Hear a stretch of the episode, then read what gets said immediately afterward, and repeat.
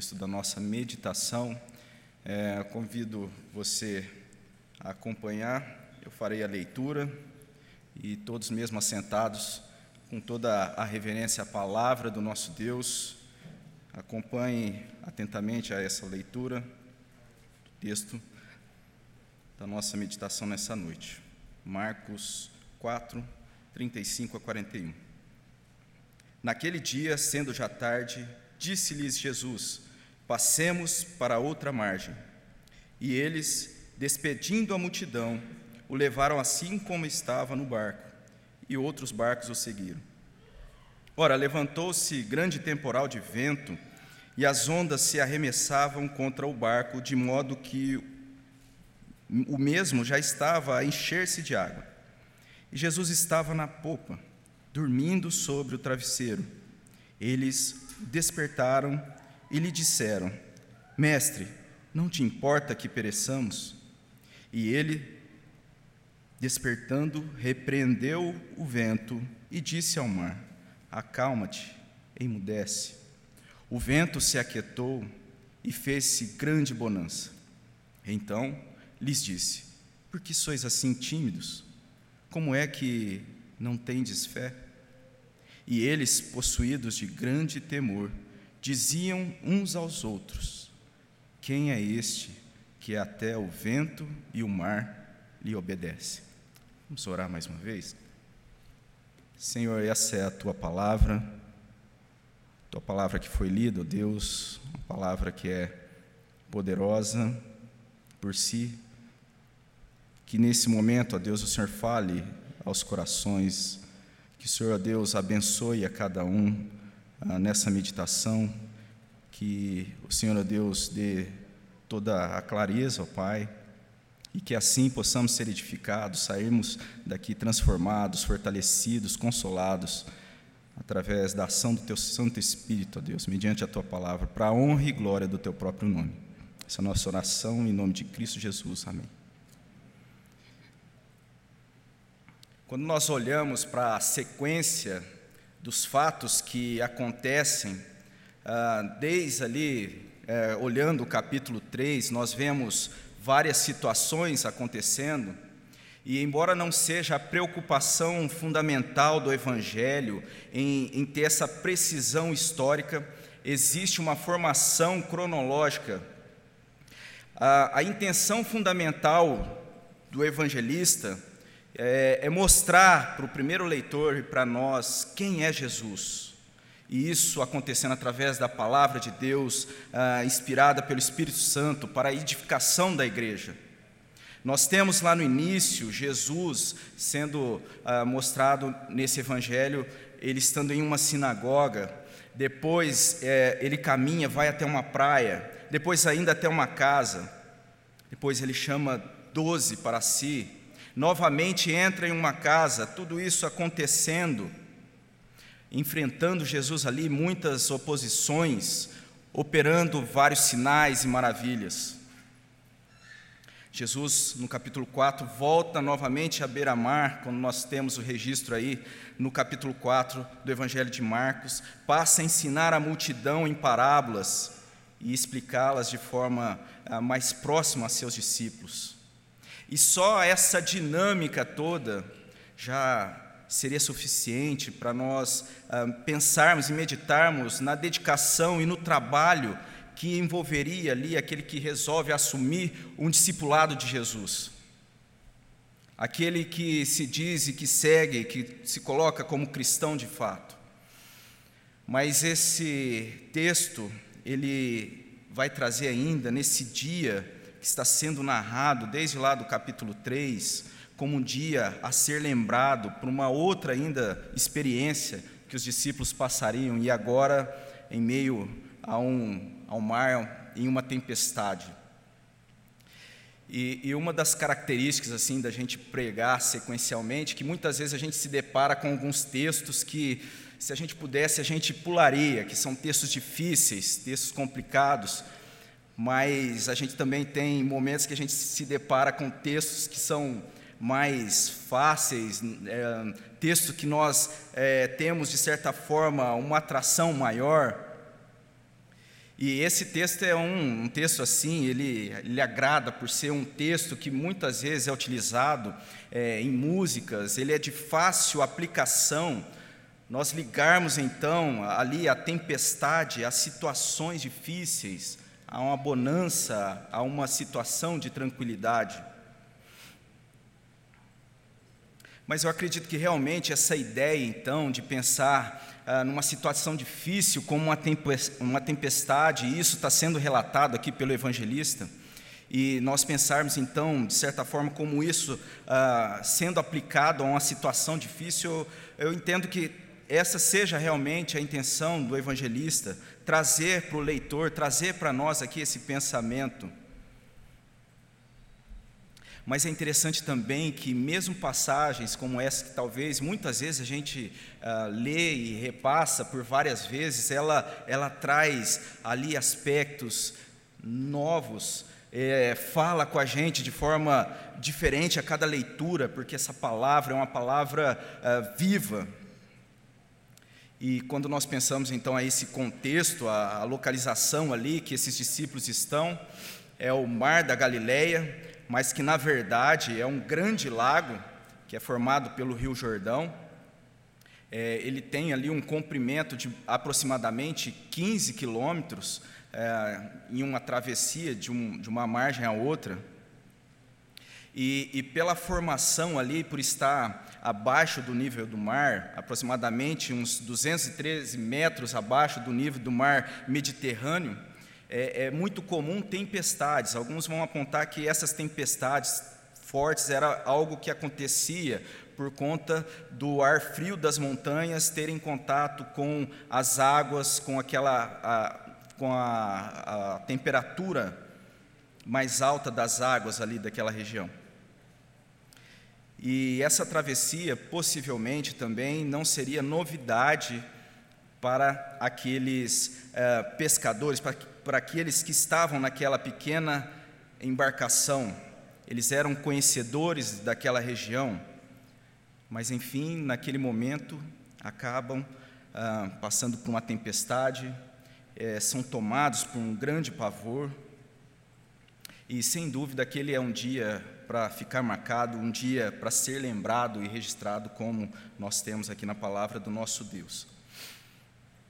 Uma uma travessia que eu vi agora recente, que também foi algo que foi comemorado como algo conquistado por, uma, por um brasileiro, por uma brasileira, foi a travessia do Canal da Mancha. Esse, essa travessia tem mais ou menos 35 quilômetros e o ano passado, então, uma jovem de aproximadamente 16 anos, ela entra para a história porque é a pessoa mais jovem a fazer essa travessia, então, do Canal da Mancha, que liga o sul da Inglaterra com o norte da França. E esse feito, essa travessia, é considerada como uma das mais desafiadoras ah, para ser feita a nado por atletas, mesmo sendo em condições muito favoráveis, dia aberto, de sol claro. E, e, essa travessia dessa jovem, então, foi algo que ficou marcado, foi noticiado. Aqueles que gostam né, e acompanham um pouco de, de, esporte, de esporte devem ter ouvido falar dessa, dessa jovem, dessa travessia que ela conseguiu fazer o ano passado. Mas eu acho interessante que muitos atletas né, que fazem esse tipo de, é, de aventura, é, de esporte que exige essa, esse grande esforço é, e, e, uma maratona assim dessa forma, eles vão dizer que esses desafios para eles, eles têm nesses desafios como uma espécie ah, de terem as suas vidas condensadas durante o trajeto, durante aquele desafio. Então eles têm em suas mentes que aquele desafio é como se fosse, de certa forma, a vida deles de uma forma ali é, vivenciada naquele período, naquela, naquela prova.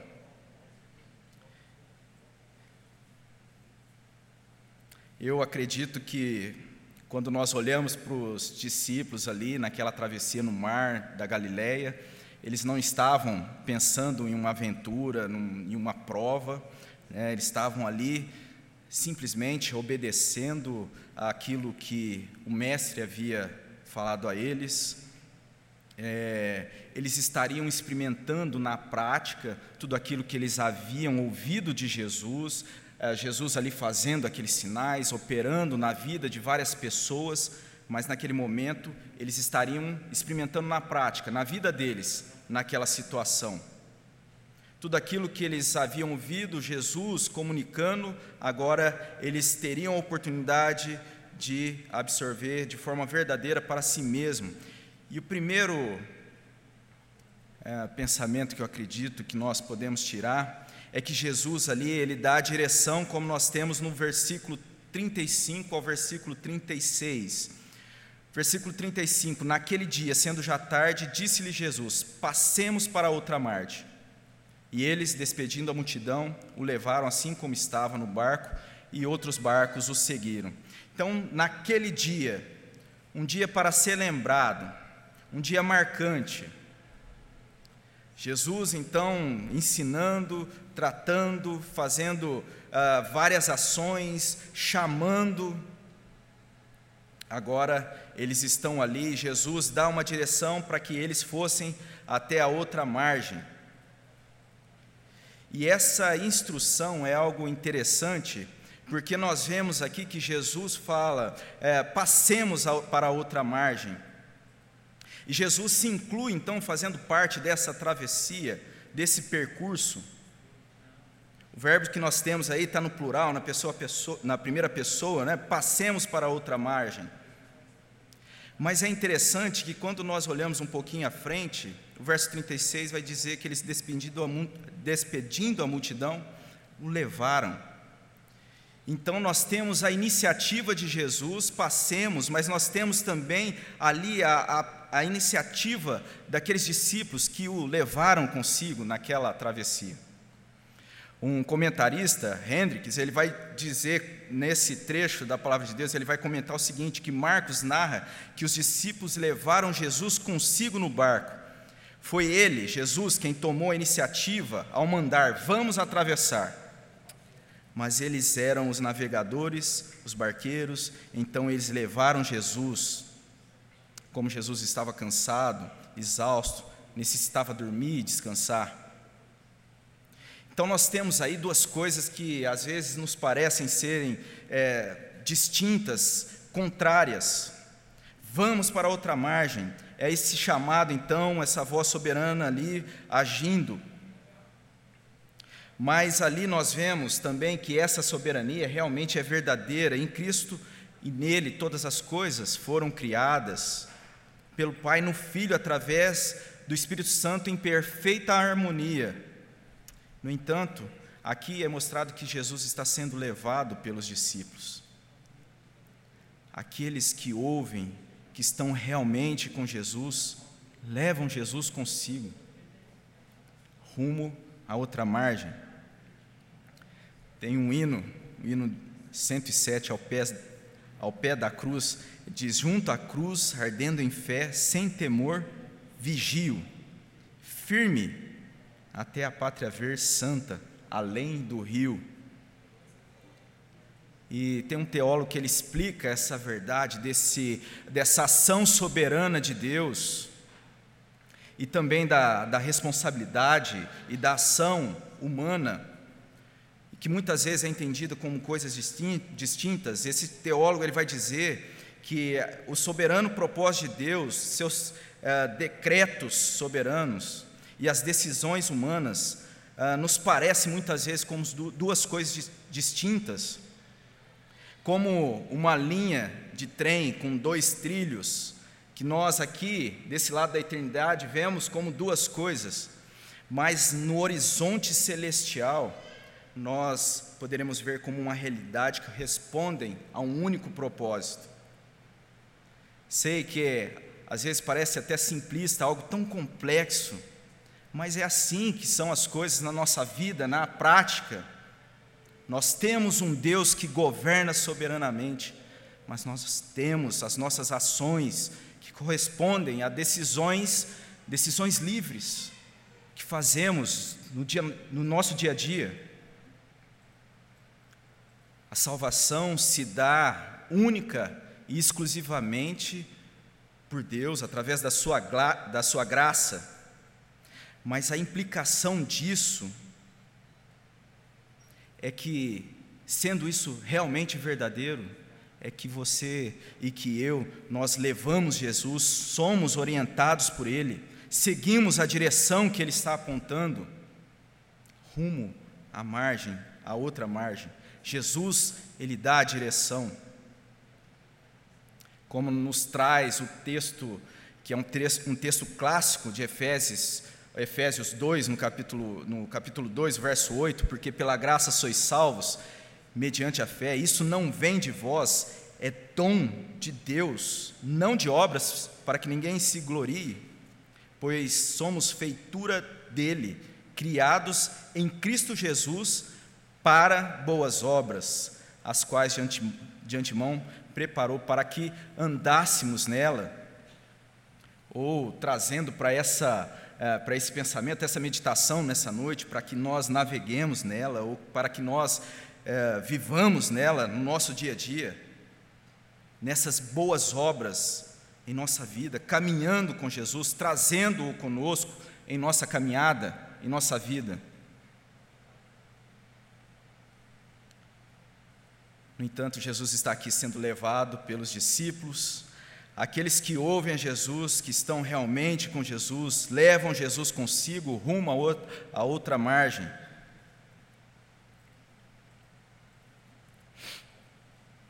Mas nós podemos ver ainda que nessa passagem que nós somos ensinados, não só aqui, mas em todo o evangelho, em toda a palavra, que Jesus ele está instruindo, ele instrui em majestade, uma grande tempestade se dá nesse trajeto, e não é o fato deles estarem ali sendo direcionados e ouvindo a Jesus e, e cumprindo então o que Jesus havia dito, que eles não haveriam de passar então para aquela tempestade, não haveriam de passar por uma tempestade. E essa é uma lição que é experimentada pelos discípulos, que estaria sendo apresentada para os primeiros leitores desse evangelho, e é uma teologia de grande valor para nós, né, nos nossos dias atualmente. Tempestades acontecem, mas Jesus ali, 100% Deus, 100% homem, é demonstrado naquela situação, ele está dormindo naquele barco,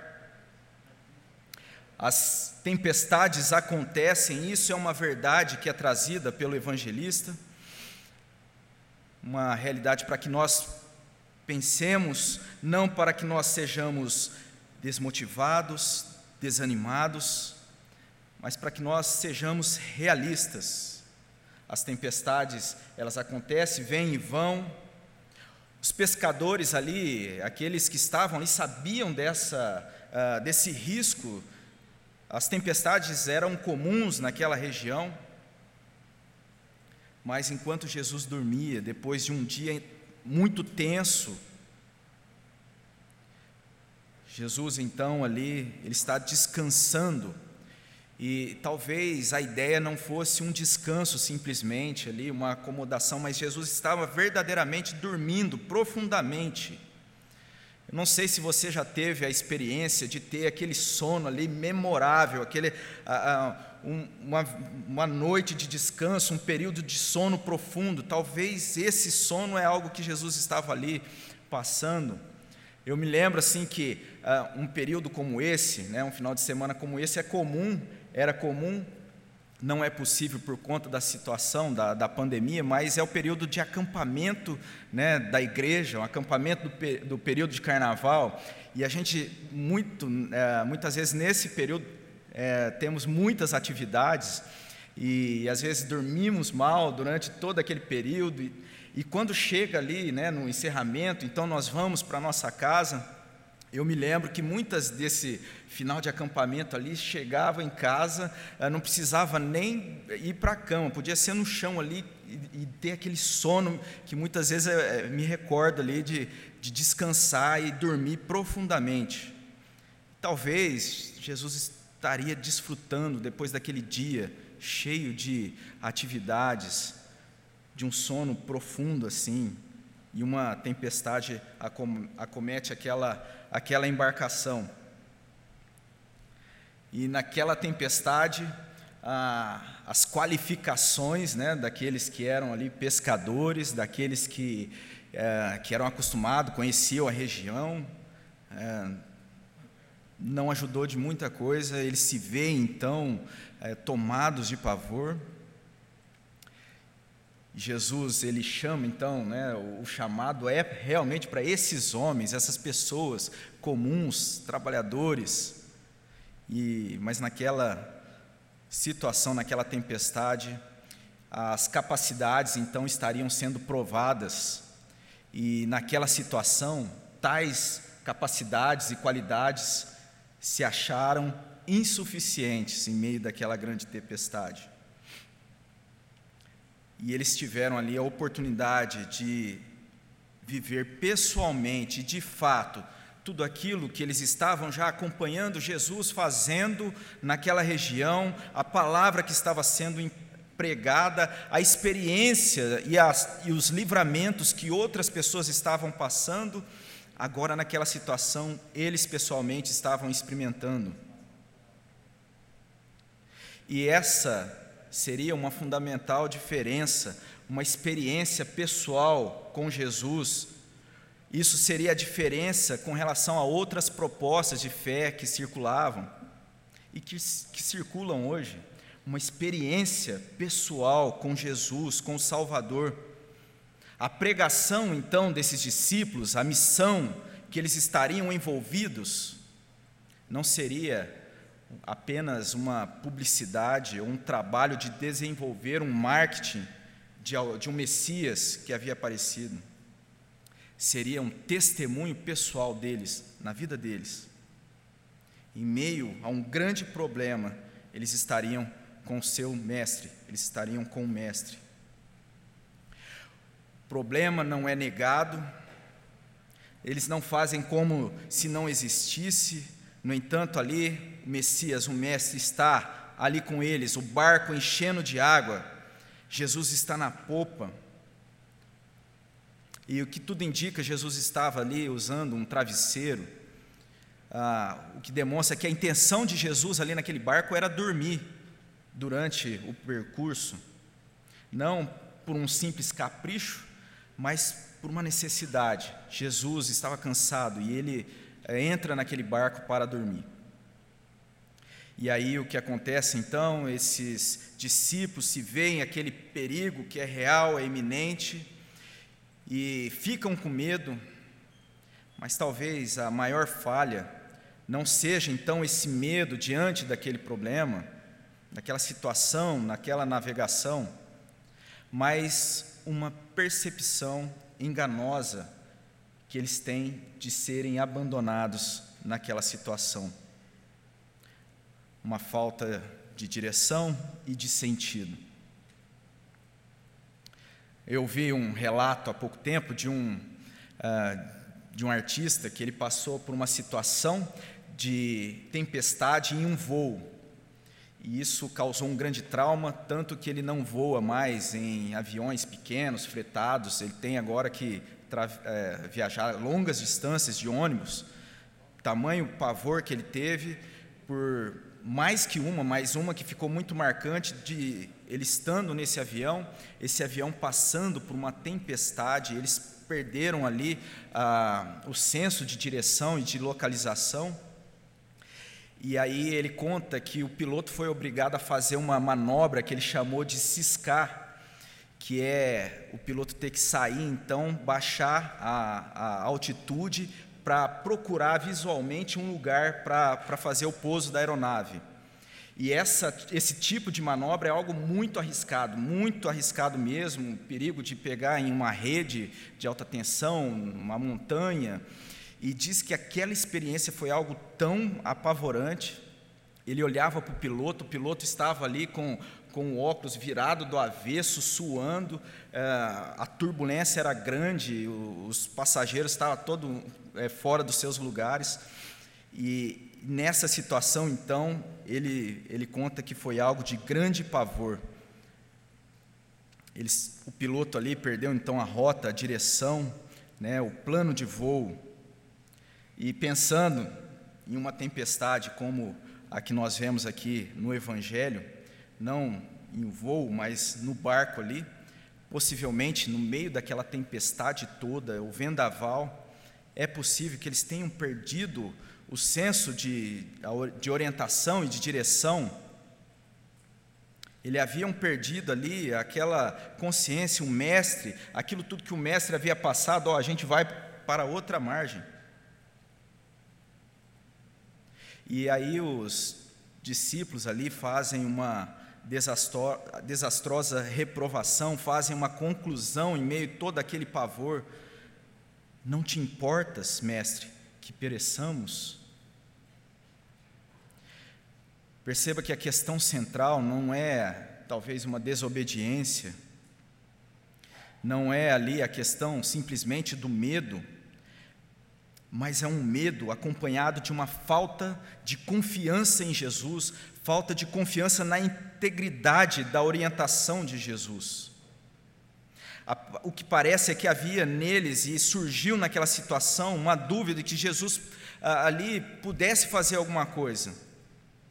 Eles buscam a Jesus ali aflito, e eles que eram especialistas em navegação, não um carpinteiro, mas eles buscam Jesus, reclamam com Jesus, eles o acordam. Mas o coração deles, eles buscam Jesus, mas o coração deles está, na verdade, ali, ah, reprovando Jesus em seu íntimo. E a noção que eles têm, então, é de, de uma certa indiferença do Mestre e do Messias para com eles. E tudo isso porque as estratégias deles já haviam se esgotado. E isso é um risco que corre a igreja. Nós, cada um de nós, pessoalmente, corremos o risco de, ao nos depararmos com as nossas limitações, com as nossas ah, incapacidades não sendo suficientes em determinadas situações, nos sentirmos abandonados, como se o Senhor não se importasse conosco. Talvez ali aqueles discípulos pudessem ter pensado: nós estamos seguindo as orientações quanto ao, destino, ao destino a, a outra margem. E talvez por estarem fazendo tudo isso, pensassem que não passariam por uma tempestade como aquela. E eu penso que aquela situação, ela poderia ser ainda diferente. Uh, não foi, Jesus livrou aquela embarcação do naufrágio, mas eu penso que de repente aquela embarcação poderia naufragar. Nós temos o relato de Paulo, o apóstolo, que em determinada situação uh, a sua embarcação ali é, naufraga e ele sai ileso. Mas ainda assim, depois ele é picado por uma cobra ali no mesmo contexto, é tido ali pelos pagãos como sendo um assassino por passar por, por tudo aquilo. Mas o fato é que aconteceu com o apóstolo. Jesus, num caso assim, se assim acontecesse, Jesus ele andaria por sobre as águas, como nós temos o registro na palavra de Deus em uma outra ocasião. Talvez poderia acontecer, mas o que não poderia acontecer que não poderia acontecer de forma alguma, o que seria impossível de acontecer, é Jesus abandonar os seus discípulos, Jesus ser indiferente ao sofrimento de cada um deles. Essa é a acusação, e infelizmente, se nós formos sinceros, em muitos momentos ocorre uma dúvida no nosso coração diante de algo que é muito difícil, será que realmente Jesus está se importando com isso?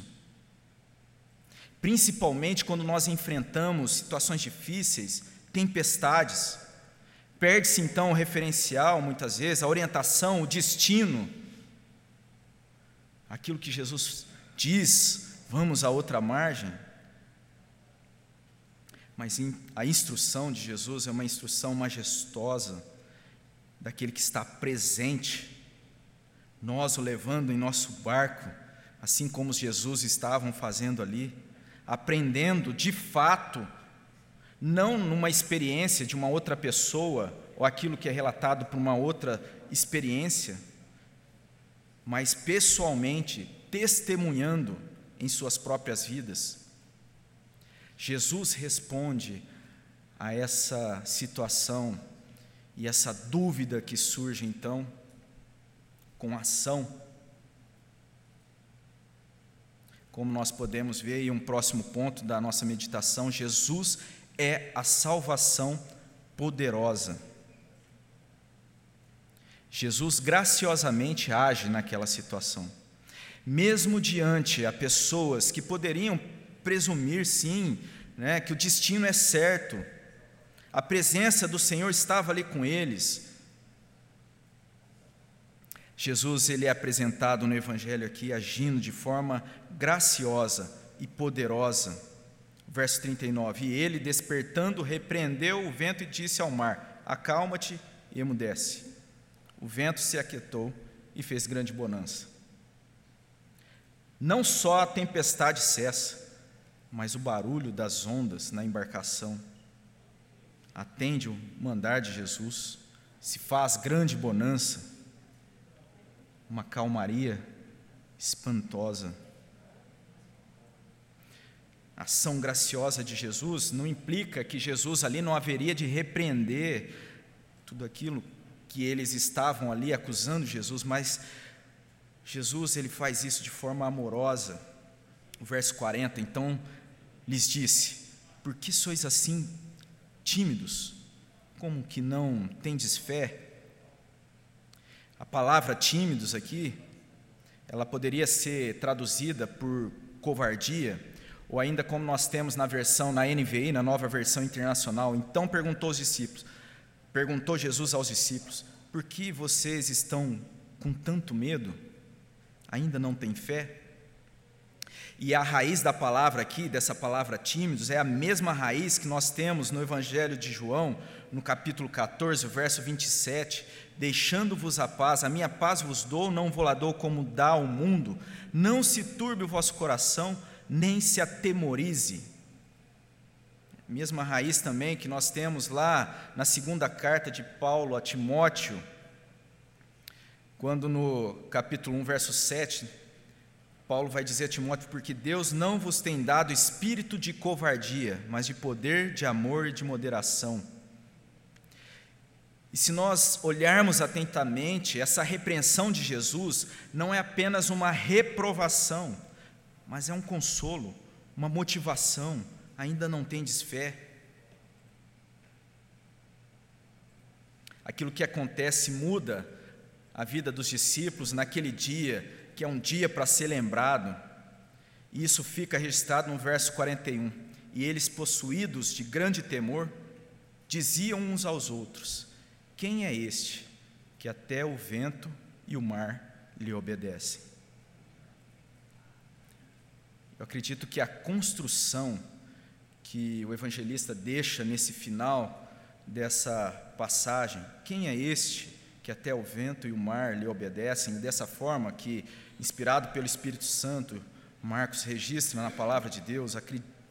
Eu acredito que essa construção seja algo sugestivo para nós pensarmos na nossa vida, cada um de nós. Uma pergunta crucial, pois acredito que não se refere apenas àquele fato que aconteceu na Galileia, mesmo porque nós temos lá em Romanos, no capítulo 5, 8, que Deus prova o seu amor pelo fato de ter Cristo morrido por nós, sendo nós ainda pecadores. Não é simplesmente porque Jesus fez, Ele tem poder para isso, de trazer a bonança àquela tempestade, mas o amor de Deus é provado porque Jesus morreu na cruz por nós. E a pergunta que fica então ali, quem é este? Uma pergunta ali feita em admiração pelos discípulos deve bater ao nosso coração. Quem é este que até o vento e o mar lhe obedecem para você. Quem é este? Se um atleta ele pensa ali em uma prova como algo, ah, um, uma, um período, uma vida condensada naquele, naquela prova, naquele percurso, eu acredito que nós podemos sim pensar ah, nessa navegação, nesse trajeto ali que está registrado aqui, trazer isso para a nossa vida e perguntar: quem é este Salvador que agiu naquele mar? Para mim, para você? Jesus está, ele dá a direção rumo a outra margem. Jesus ele instrui em majestade quando se perde a direção em meio às limitações, quando se vê que a capacidade é inútil, é insuficiente e que muitas vezes chega-se a pensar que o Senhor não está se importando. Jesus instrui majestade, Jesus é Salvador poderoso, porque Ele não é limitado por tempestades, ventos, mares, Ele é Salvador poderoso. Se revestiu de humanidade, sofrendo ali, passando o naufrágio, mas não algo passageiro, mas sofrendo a morte, o abandono do Pai pelo amor à sua igreja. Quem é Jesus para você?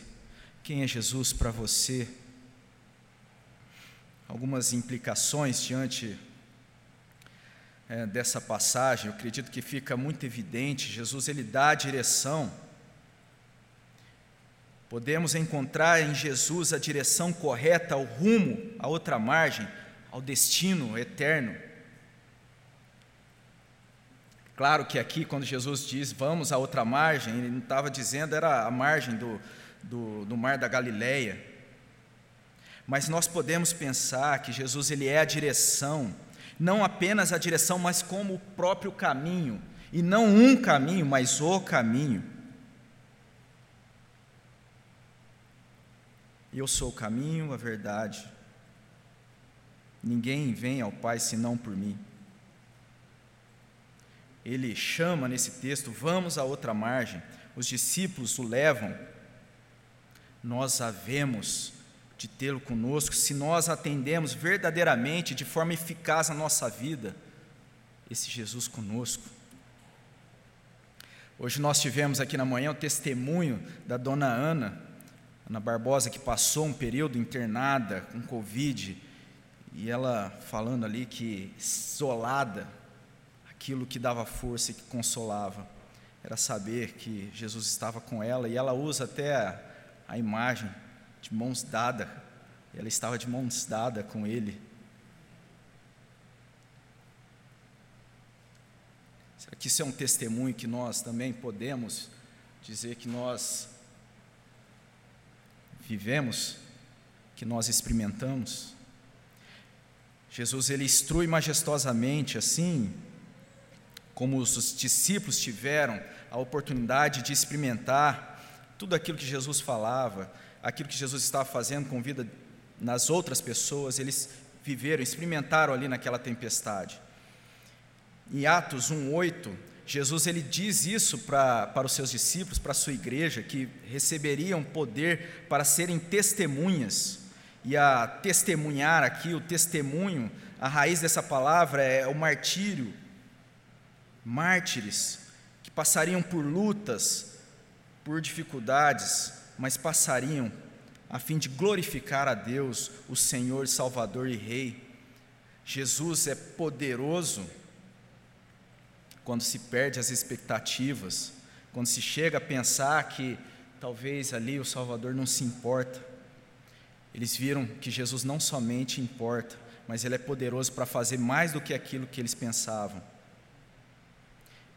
Nele está a nossa salvação. Não, às vezes, da, da forma como a gente pensa, imagina, mas segundo o seu grande poder na nossa vida, Ele é a nossa salvação. Que essa pergunta, quem é este, que o texto deixa aí, ela possa ser respondida verdadeiramente por aqueles que estão aqui nessa noite, por aquele que, aqueles que estão acompanhando. Este Jesus é o meu Senhor, o meu Salvador, para a glória de Deus. Amém. Queria convidar a equipe de louvor, nós vamos louvar ao nosso Deus em resposta à Sua palavra, Ele que é digno da nossa adoração.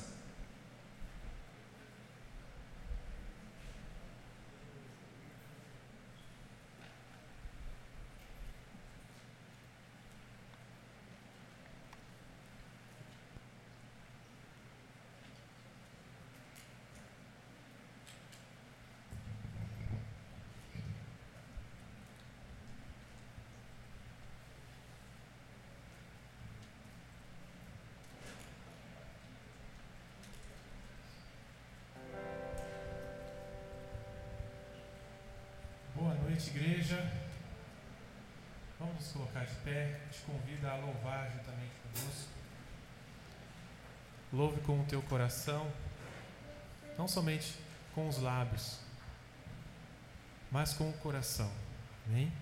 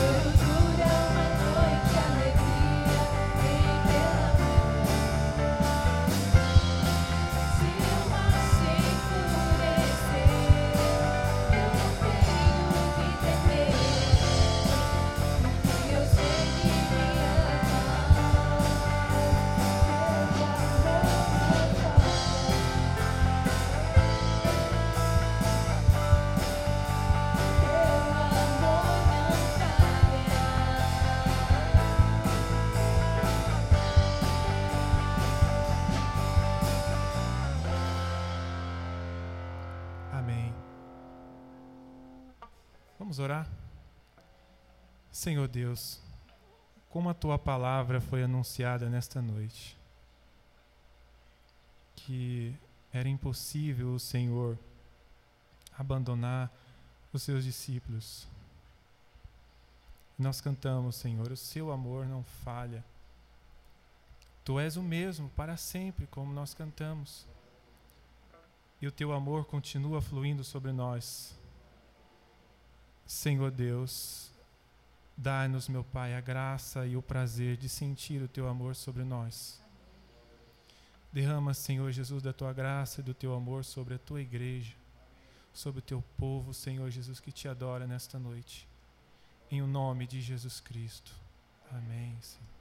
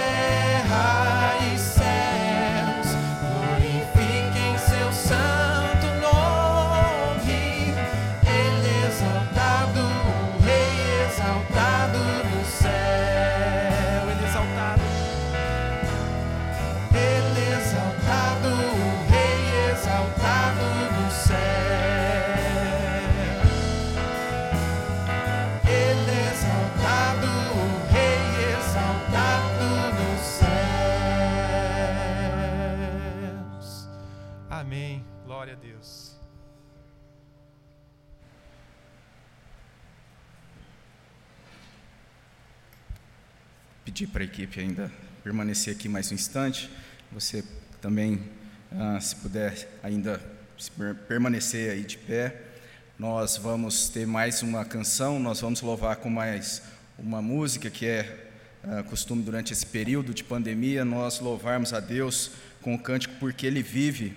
Mas antes eu gostaria de lembrar alguns avisos, né, alguns motivos de oração no nosso boletim. Esteja acompanhando, você que faz parte do grupo de WhatsApp da nossa igreja, esteja uh, colocando em oração. Nós lembramos aqui da, do nosso irmão, do nosso irmão, pai do, do nosso irmão Cardoso, né, o seu Nival, Nivaldo, é, internado. Nós estamos há algum tempo orando por ele. Nós precisamos continuar orando pela vida do seu Nivaldo. Ah, também o, o, jovem Lucas, né, que está, foi diagnosticado com Covid. E nós temos